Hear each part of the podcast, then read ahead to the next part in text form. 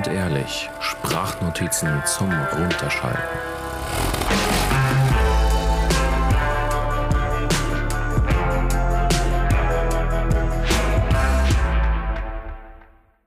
Herzlich willkommen bei dieser ersten Episode von meinem neuen Projekt vom Podcast Grundehrlich Sprachnotizen zum Runterschalten.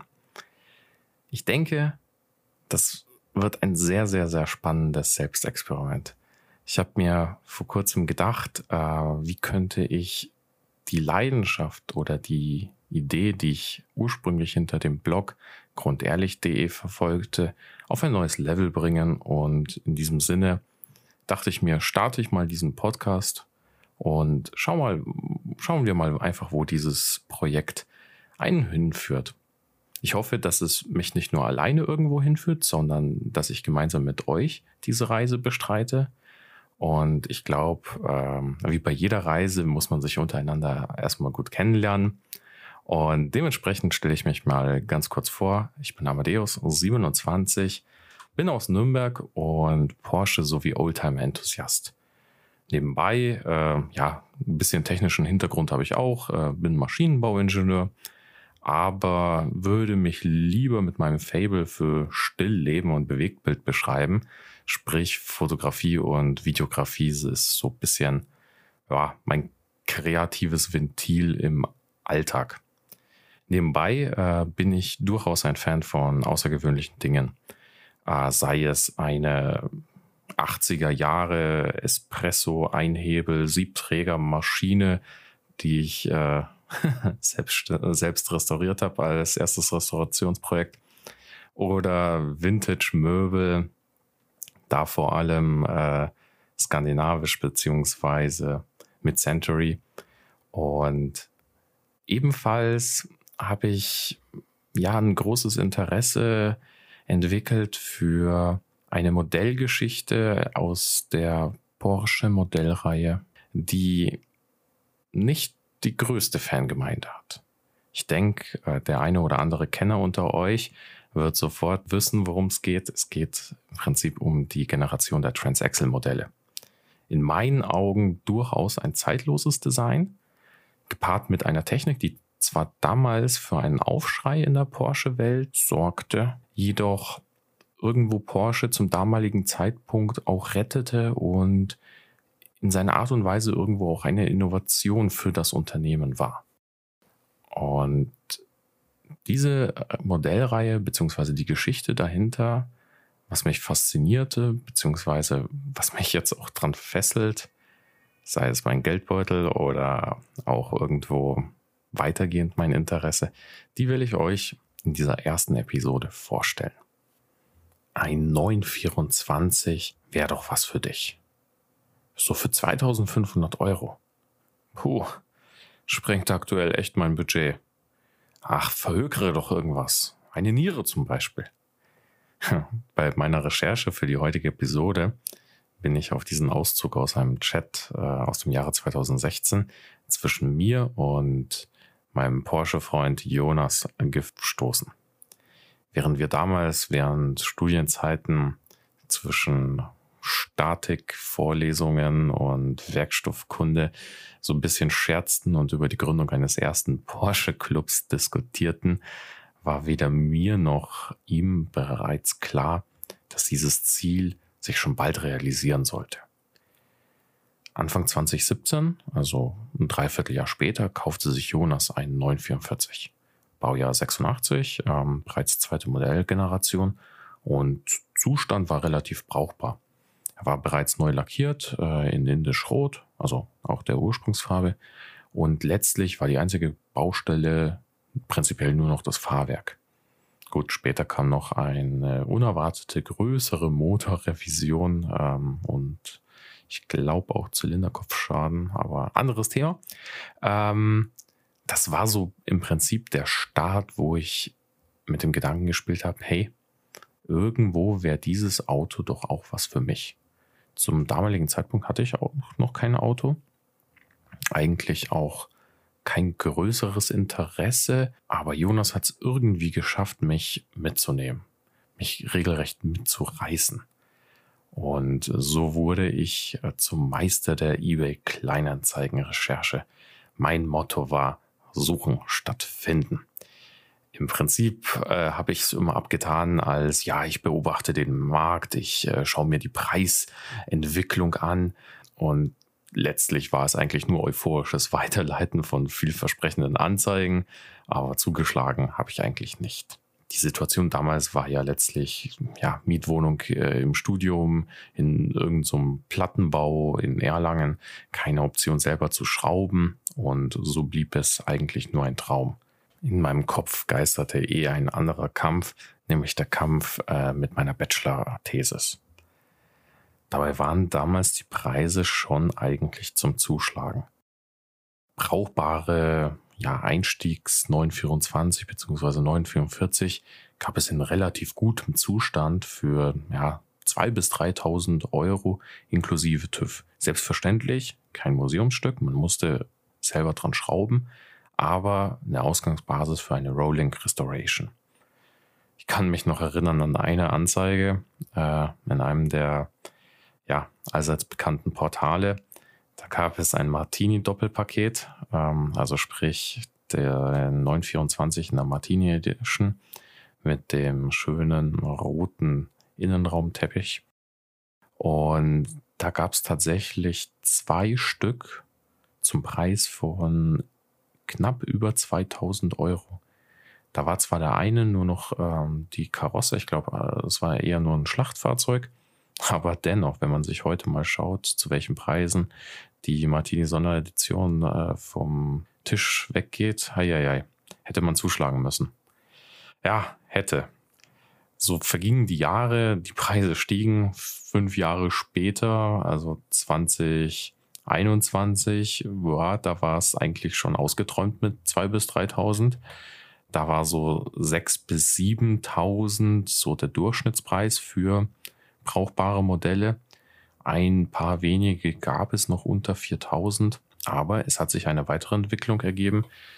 Die Zuhörer unter euch, die vielleicht eine Modellgeneration weiter oben im Preissegment angesiedelt sind, beim 911, die kennen, glaube ich, das leidige Thema. Der Preis wird langsam nicht mehr zum Indikator für den Zustand. Was ich damit meine ist, nur weil das Modell teuer ist, heißt das noch lange nicht, dass da nicht die gleichen Baustellen sein könnten wie bei einem billigeren Angebot. Das durfte ich auch dann erfahren. Ähm, es gab mal ein Inserat von einem weißen 924 für knappe 8000. Und ich dachte mir so, ja, okay, ist zum Glück mal in der Nähe. Und den schaue ich mir mal an. Bin extra hingefahren. Er war untergestellt in einer relativ dunklen Holzscheune der Besitzer hat ihn als Gegenleistung für eine nicht bezahlte Rechnung bekommen und wollte den dann dementsprechend paar Jahre später verscherbeln. Und ja, für 8000 Euro stand da ein Modell, bei dem man nicht mehr danach suchte, was alles falsch war, sondern eher, was überhaupt noch gut ist. Er hatte einen Zender-Spoiler, beliebtes Tuning damals, aber ähm, ja, leicht angehoben den Spoiler und darunter hat sich schon die braune Plage ausgebreitet.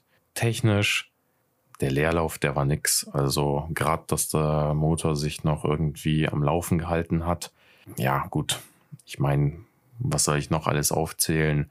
Mit Tippex nachlackiert worden, Unfallschäden, keine Story. Äh, irgendwann habe ich anhand eines Aufklebers für eine Alarmanlage festgestellt, dass irgendwie dieses Auto wahrscheinlich in der Niederlande zugelassen wurde also, oder beziehungsweise dort vielleicht sogar die Erstzulassung hatte. Äh, der Besitzer konnte mir natürlich keine Story nennen, Papiere beziehungsweise ähm, Historie sowieso nicht. Und ja, lange Rede, kurzer Sinn, das war so ein bisschen ein Reinfall, überhaupt dahin gefahren zu sein. Viele weitere solcher Anzeigen äh, stellten mich vor der Wahl, fahre ich überhaupt dahin? Lohnt es sich, das anzuschauen? Wenn man sich da mal zusammengerafft hat und sich das Auto dann im Real Life angeschaut hat, dachte man sich, ei, ei, ei, hätte man vielleicht doch äh, auf der An oder anhand der Bilder erkennen können, dass es nichts taugt. Naja, Irgendwann war ich schon gedanklich fast ja, fertig mit der Suche, beziehungsweise habe mich schon fast von diesem Thema abgewendet, bis es dann an einem Abend äh, im März wieder diese dankenlose Scrollen durch eBay Kleinanzeigen gab und plötzlich mein Puls auf 200 schnellte.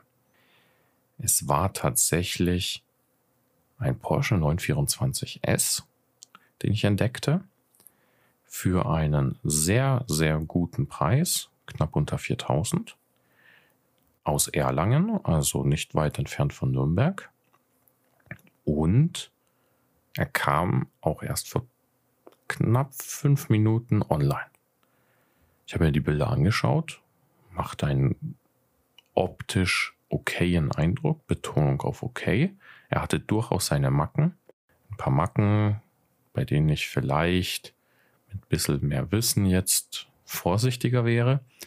Aber er hatte noch Rest-TÜV, lief, hatte keine großen irgendwelchen abstrusen Umbauten äh, in sich, also auch nicht irgendwie die berühmten Lautsprecher, die in die Türverkleidungen reingeschnitten wurden oder irgendwelche andere komischen Umbauarbeiten. Und da dachte ich mir, okay, jetzt muss ich handeln. Sofort habe ich auf der verlinkten Handynummer angerufen. Der Verkäufer ist auch rangegangen. Es hat sich herausgestellt, dass es selber ein Transaxle-Enthusiast äh, war, ein Fahrzeugtechnik-Student und der meinte, cool, dass du genauso Interesse, und zwar vor allem ehrliches Interesse für dieses Auto hast. Ja, komm einfach vorbei und schaust dir mal an. Optisch ist noch einiges zu machen, aber technisch ist es eine ganz solide Basis. Habe ich gemacht. Zwei, drei Tage später bin ich vorbeigefahren, habe mir das Auto angeschaut wurde ein bisschen von der Vorgeschichte instruiert. Sechs Halter vor mir dann letztlich. Und ja, zwischen Karpfenteichen in der Weite des Westen von Erlangen ähm, stand da dieser Zermatt silberne 924S. Ja, ich habe zugeschlagen. Fortsetzung folgt. Gemeiner Cliffhanger, ich weiß. An dieser Stelle jedoch schalten wir den Erzählermodus mal aus. Aber seid gespannt, wie die Dinge sich weiterentwickeln. Ich sag mal so, ein Jahr später bin ich Hobbysattler, Lackierer, Karosseriebauer, Hobby-Kfz-Elektroniker, eBay Kleinanzeigen-Suchmeister für Tagedachelemente. Gut, Suchmeister war ich davor ja auch schon. Und letztlich, ja, immer noch Porsche-Besitzer. Ab und an auch mal Porsche-Fahrer. Weiter geht's in der nächsten Episode und die wird den Titel haben, ein Porsche unter 4000 Euro. Kann das gut gehen?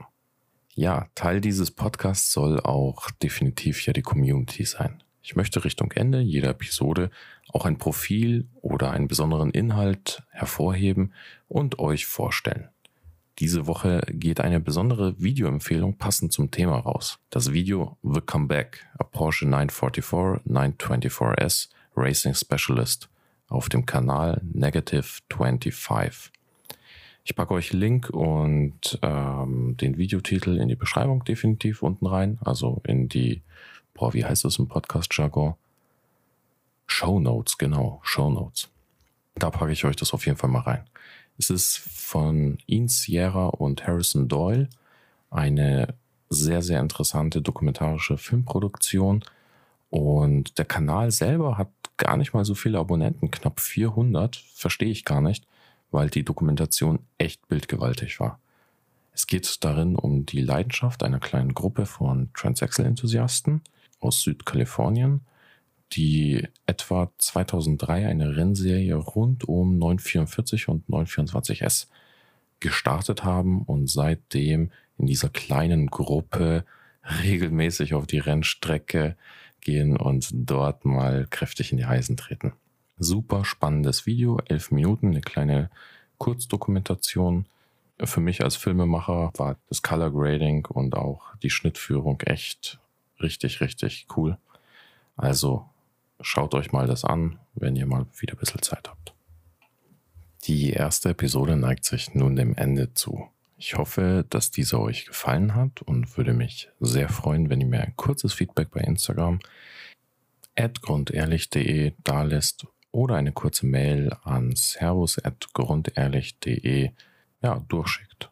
Gerne auch mit Themenvorschläge, die euch interessieren oder teilenswerte Inhalte aus der automobilen Welt, beziehungsweise, ihr wisst ja, die Schnittmengenwelt der verschiedenen Interessen, die wir alle so teilen. Ich bin für heute raus und wünsche euch einen großartigen Start in den Tag oder vielleicht schon in den Feierabend, je nachdem, wo ihr diesen Podcast gerade hört. Vielleicht wünsche ich euch auch viel Erfolg beim Suchen der Schraube, die euch vorhin in den Motorraum gefallen ist. Cheers, macht's gut, euer Amadeus. Und übrigens, die nächste Episode gibt's direkt morgen.